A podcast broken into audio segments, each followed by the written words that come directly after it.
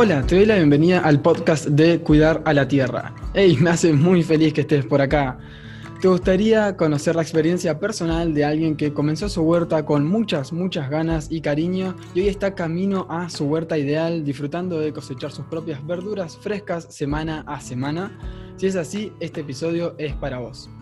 Hola, mi nombre es Franco Cheravini y te voy a estar acompañando en este podcast de reflexiones sobre huerta, compost, permacultura y otros temas relacionados. Quédate acá y charlemos un rato.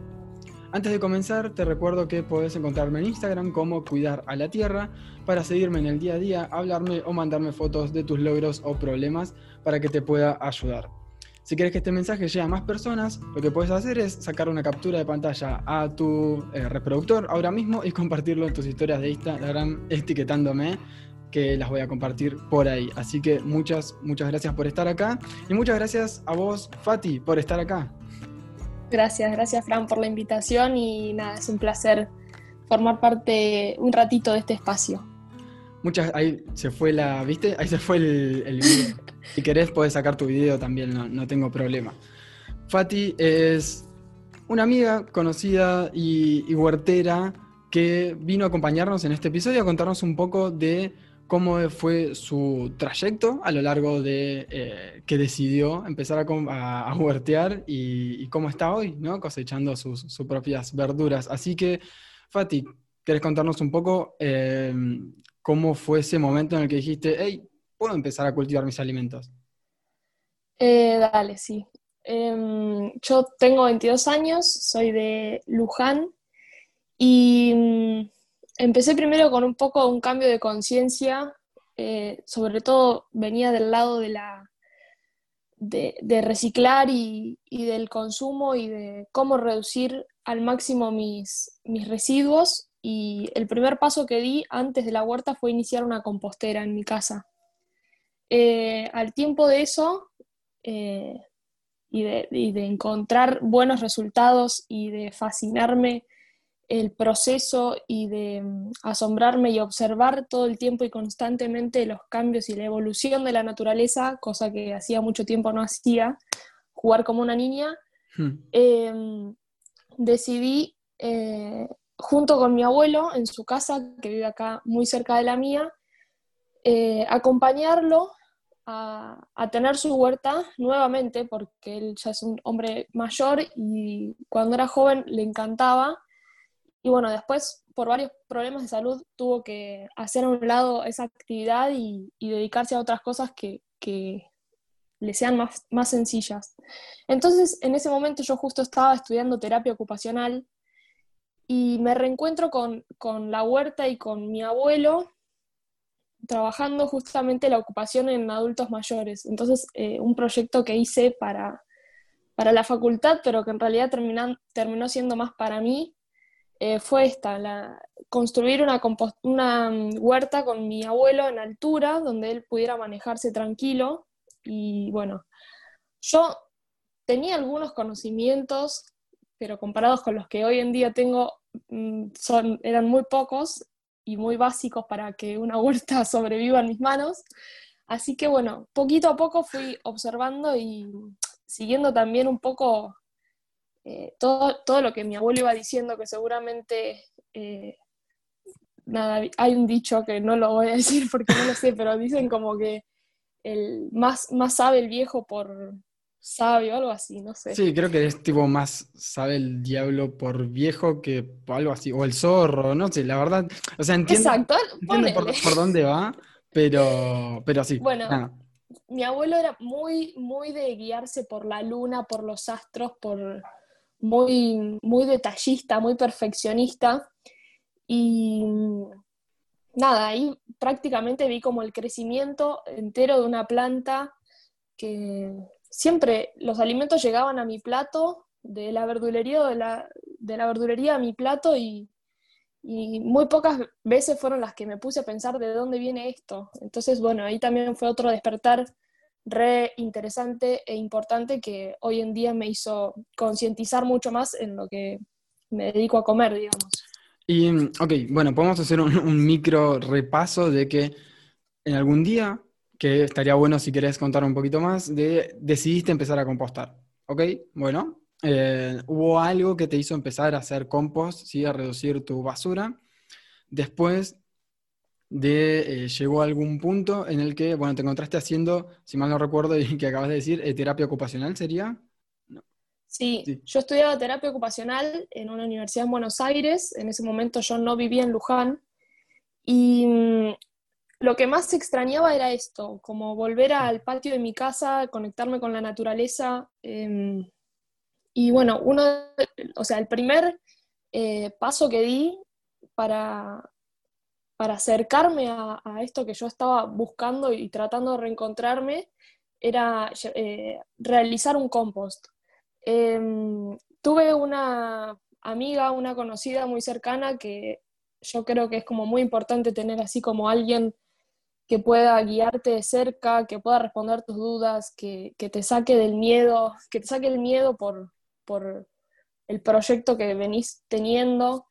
Em, que bueno, fue ella quien me, me, guió mucho en este camino del compost y, y bueno, así fue como eso lo, lo, fui inculcando un poco en mi casa. Yo soy la más chica de tres hermanos. Y bueno, hoy en día nos encontramos... La ovejita arcoíris, sí, como somos, somos varios, sí, que, que de repente eh, somos el miembro de la familia que trae el compost, que trae la huerta. Exactamente. Y bueno, hoy, hoy en día nos encontramos, además de compostando, reciclando, porque por suerte donde yo vivo hay una cooperativa de reciclaje que está funcionando muy bien y, bueno, y tengo también el placer de formar parte de ella. Así que también la vida me ha acercado a, esas, eh, a esos lugares para empezar a dar un poquito un cambio de, conciencia en todo lo que yo venía transitando. Em, y bueno, ya te digo, cuando saqué mi primer cosecha del compost, pensé, ¿qué voy a hacer con esto? O sea, si bien tengo plantas y tengo posibilidades de lugares para llevarlo, yo quería eh, nutrir a mis frutos y a mis futuras comidas con lo que estaba, con, lo que sacaba del compost. Entonces fue ahí como medio sin saber y pidiéndole prestada la pala a mi, a mi abuelo, de casualidad, empecé a paliar en un lugar muy chiquitito, de un metro por un metro, una cosa así, eh, que fue casualmente el lugar con más sol de todo el jardín, sin saberlo. O sea, después o sea, hoy en día y hace muy poco, midiendo con un montón de cosas y, de herramientas que vos nos has brindado en el taller, eh, me di cuenta que era uno de los mejores lugares para poner la huerta. O sea, no hay, no hay otro lugar de la casa en que le dé más sol que ese. Eh, y bueno, y empecé con un lugar muy chiquitito, con algunas plantitas, que, algunos plantines que me fui comprando en, en viveros eh, hice germinar algunas semillas, pero bueno, en su momento no tenía ni idea que, una sola semilla era un fruto, por ejemplo, cosas como muy puntuales que, en, la, en, la, vorágine de querer hacer me mandaba y me confundía y me confundía y, y caía y, o sea, no me daba por vencida, pero yo seguía, seguía y seguía. Y bueno, cuando empezó la cuarentena, esto fue, no, no, no tiene tanta vigencia o sea, esto... Claro, sí. O sea, para, arranqué mi huerta en septiembre del año pasado. Claro, para mí, la, verdad yo siento que te conozco hace, no sé, dos años y que vos estás haciendo huertas un montón. Eh, no, la verdad es que hago huerta hace solo, en mi casa, todavía no hace un año. Em, pero bueno, siempre traté también como de compartir todas mis experiencias y también nutrirme de lo que a mí me pasaba, compartirlo con otros y ver qué le pasaba a esos otros, a mis amigos que tenían huerta, a los tíos y abuelos que también tenían huerta y que cada uno iba como metiendo bocado y ayudándome, pero a mí me faltaba como una guía práctica, una guía teórica para poder seguir el paso a paso. Y si bien en las redes y en internet hay un montón de información, yo siempre te lo dije, Fran, pero para mí tu contenido es como muy puntual y muy didáctico para, cualquiera que esté en este proceso de querer eh, hacer una huerta. Eh, entonces, bueno, fue creo que empezando la cuarentena que decidí ponerme las pilas con la huerta porque tuve periodos en que dije, bueno, ya está, que crezca y era como una selva y, mis papás un poco como hmm. eh, disconformes con eso. Así que, nada, decidí como tomar las riendas, hacerme, adueñarme de ese espacio eh, y bueno, y aprender em, a cómo, cómo, cuidar y cómo, cómo germinar, cómo acompañar el crecimiento de una planta y, y cómo cosechar también para alimentarme de eso mismo que había sembrado, que me parece un proceso mágico que, bueno, también se da un poco en el compost y también lo, lo veo reflejado en, en mi vida. Sí, la verdad que ya empezar el viaje de eh, huerta, compost y, empezar a comunicarlo con otras personas es un viaje de ida hermoso y mágico. Y mm, bueno, sí pasa que cuando sos así la oveja arcoíris de la familia, está bueno tener buenos diálogos y eh, Totalmente. Que, que, haya esto de, che, no, Mira, no me está gustando cómo está quedando la huerta, me parece que está bastante descuidada y ahí está de, la parte de uno ir y decir, bueno, pero estoy, eh, o sea, soy consciente de esto, estoy buscando mejorarlo, dame un tiempito más que la huerta va a quedar hermosa.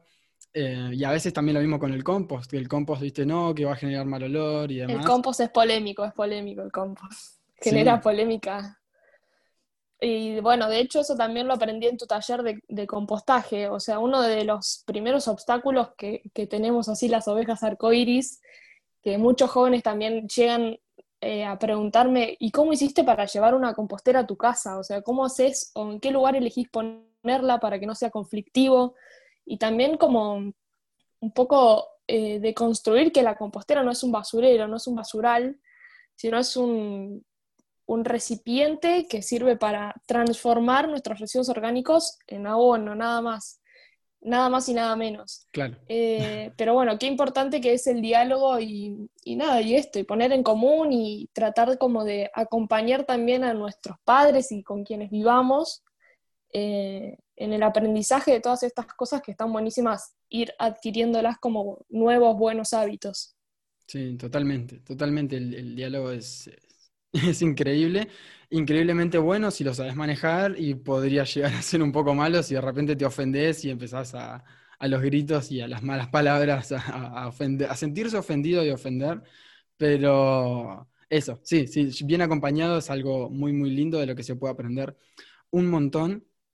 Y entonces, recapitulando un poco, vos venías con esto de, eh, bueno, experimenté un poco con mi abuelo, me dieron ganas a mí de eh, de empezar la huerta. Cuando te pregunté antes de grabar, que te dije, bueno, vamos a charlar un poco esto, me dijiste, no sé en qué momento comencé la huerta, sino que la huerta vino a mí. Ok, entiendo por, por dónde va esto. Es como, bueno, eh, vi a mi abuelo, fluyó todo, y eh, preparé un poco la tierra, arranqué la huerta, empecé, tuve problemas con siembras, o sea, tuviste problemas con siembras y con cosas así comunes, ¿no? De, las personas que recién comienzan y te encontraste con que había mucha información en Internet. Entonces, ¿cuál fue el paso que diste y qué herramienta fuiste adquiriendo para, o sea, la escena final es que Fátima hoy está cosechando eh, verduras todas las semanas. ¿sí? Entonces queremos saber cómo es que pasaste de ese estar ahí eh, teniendo problemas con que sembré poco, sembré mucho, la siembra no salió,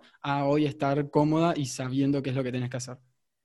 Bueno, primero tropecé mil y un veces eh, y me confundí y me frustré y dije, esto me va a salir y no me va a ganar y voy a poder y algún día también deseo como vivir absolutamente, tener como esa soberanía alimentaria de poder nutrirme de, todo lo que mi huerta me va a dar a diario, que eso ya es como un sueño posible. Eh, inmenso, posible, sí, Em, y después con respecto con que la huerta vino a mí, yo el año pasado terminé a mitad de año dejando la carrera de terapia ocupacional y empecé a investigar por nuevos mundos y uno de esos eh, fue el del compost y el de la huerta. Y también junto con eso comunicar a través de, bueno, de mis redes eh, cómo, cómo, eran esas experiencias. Eh, Luján es un pueblo chiquito y y bueno, y como que el boca en boca ha ido llevando hoy en día que casi todas las casas tengan huerta, tengan compost, o sea, no por mí, pero hay muchísima información en las redes que eso circula y es re importante. Eh, y bueno, eh, después de, tanto tropezar y, de ir comunicando y también intercambiando mediante las redes con vos, con, bueno, con muchos, em, me di cuenta que esto, que realmente necesitaba tener una guía, eh, una estructura, que no podía ir como aprendiendo, o sea, sí aprender de cada error, pero ya cuando llegaba el error a, mis manos, eh, la planta estaba muerta o ya no, no había nada por hacer. Entonces, bueno, eh, decidí sumarme al taller de, tu huerta ideal eh, y que además em, me encontré ahí con, no solo con reencontrarme con vos y encontrarme con vos eh, y tener así estas charlas súper enriquecedoras, sino también con compañeros de todo el país, compañeros y compañeras, tanto de Argentina como de afuera, que también están en la misma que, que uno. Em, que tienen los mismos problemas, que viven en distintas temperaturas, en distintos, con distintos suelos, y bueno, y lo maravilloso de que la Tierra, estemos donde estemos, tiene algo para darnos. Vale la aclaración, por las dudas, tu huerta ideal es un curso. Sé que es como, hay, hay muchas confusiones entre qué es taller, qué es curso. O sea, ah, este, bien. o sea, taller para mí es tipo, vamos a hablar puntualmente de un tema y va a durar una hora, dos horas como mucho un seminario quizás dura seis horas, claro, y, tu huerta ideal es un curso que tiene más de 15 o más, más como creo que más de 17 horas de video, eh, consumibles cuando quieras, pero está estructurado en tres módulos, después tienes talleres extra, pero es, eh, digamos, es un curso. Pero nada, igual, o sea, ese es detalle mío que a mí me gusta como hilar bien las, las palabras. Está muy bien. este, pero bueno, si querés contarnos un poco qué fue eh, la herramienta que quizás más te sirvió, te va a o sea, me va a servir a mí para ver quizás qué es lo que eh, se puede potenciar un poco más. Y a las personas... Desde ya... Ah, perdón. No, no, no, sí, sí. Eh, no, lo que más me sirvió fue de, del, del, texto, de la teoría, ir directamente a la práctica. O sea, teniendo la teoría en la mano, eh, la práctica en la otra, viéndote a vos cómo germinar una sola semilla, con qué cantidad de tierra, en qué eh, capacidad de volumen, en qué momento exponerla al sol, de, qué cuidarla y demás. Ahí fue como que empecé a realmente sentirme acompañada en este proceso y con la seguridad de que iba a dar sus frutos, o sea, disfrutando de todo el proceso, sabiendo que, nada, que, nada iba a, impedir, iba a impedir el crecimiento de, lo que yo estaba sembrando. Y mm, ponele a alguien que está en la situación de tuya que, ponle cuando estabas arrancando, ¿qué, le dirías a esa persona? Eh, ¿qué, ¿O qué consejos le darías? ¿Qué, le dirías que haga? Eh, yo me arrepiento de no haber empezado antes con esto. Eh, sé que es un viaje de ida, que uno arranca con una plantita y después, nada, ve, quiere ver plantas por toda la casa. Em, les diría esto, que transiten también sus errores y sus miedos y que después no se pierdan de estudiar y de experimentar junto a un maestro o a un compañero o a un mentor que los pueda estar ahí guiando permanentemente para, para dar lo mejor de ustedes y conseguir el mejor resultado. Eh, y bueno, y ya te digo, la comunidad de, de cuidar a la tierra, digo bien, para mí es de, mis favoritas en las redes porque se transmite mucha tranquilidad y mucho amor por lo que cada uno está haciendo desde su casa eh, en, en, el espacio de tierra que tenga. Gracias. Este, y, y ahora en este camino no solamente estás cultivando tus alimentos, teniendo tu huerta, agrandándola cada vez un poquitito más, este, sino que también estás, y no sé desde hace cuánto, pero estás dando también talleres, ¿no? Sí, eh, esto también me, sorprende un poco a mí misma porque todavía es como que no, no, lo, no me lo creo. Eh, como conté antes, tengo la suerte de, de, ser parte de la cooperativa de acá de Luján, de la cooperativa de reciclaje Usina Eco, y donde vendemos composteras y ahí también estamos tratando de expandir a todas las los y las vecinas de Luján eh, estos conocimientos tan importantes para una ciudad que siempre tuvo un gran problema teniendo el basural casi más grande de, de la provincia. Así que mm, eh, vamos a dar este, dentro de poquitos días el primer taller de compostaje, lo voy a dar yo con un grupo de personas que se quieran sumar. Y bueno, y vamos a ver qué sale. Estoy también como planificando a ver qué será de mí el año que viene o qué, o qué voy a hacer. O sea, tengo muchas ganas de, de seguir creciendo y de seguir creciendo por este camino, por el camino de la huerta, del compost, de enseñar. Em, así que nada, estoy muy, muy contenta de, ya te digo, de tenerte a vos como de, de, guía ahí, de maestro, y a mis compañeros que están ahí también todo el tiempo acompañando y apoyando. qué buena onda, qué bueno, qué, qué, divertido, porque, o sea, mi pasión es enseñar y, y que haya ahí también nuevas personas enseñando sobre huerta, compost, me pone muy, muy, muy feliz, porque es algo que el mundo necesita. Eh, y sabes que cualquier cosa me puedes preguntar, cualquier duda, consejo, lo que sea, sabes que, me puedes eh, consultar. Dijiste y me hiciste acordar en el taller que tuvimos el sábado, que nos diste a, tus alumnos, dijiste una frase que era esta, que, el mundo nos necesita y que, y que no nos quedemos, que, activemos nuestros sueños y nuestros deseos. Así que eso fue un poco lo que yo empecé a hacer cuando inicié mi huerta. Eh, empecé a, guiarme un poco más por mis deseos, qué era lo que yo quería y, por, qué, por qué los dejamos de lado, si es lo que queremos. Así que empecé a enfocarme un poco más en, en hacerlos, en seguirlos, en escucharme y en eso, seguir, seguir haciendo lo que mi mente y mi cuerpo y mi espíritu me estaban pidiendo. Eh, así que deseo que también quien escuche esto o quienes sigan, te sigan, eh, puedan también estar activando sus deseos eh, en su huerta, en su compost, en su jardín o en su alimentación o en lo que sea. De, cualquier manera, es muy importante que todos empecemos como a realmente activar y despertarnos. gracias, gracias, gracias por esas palabras.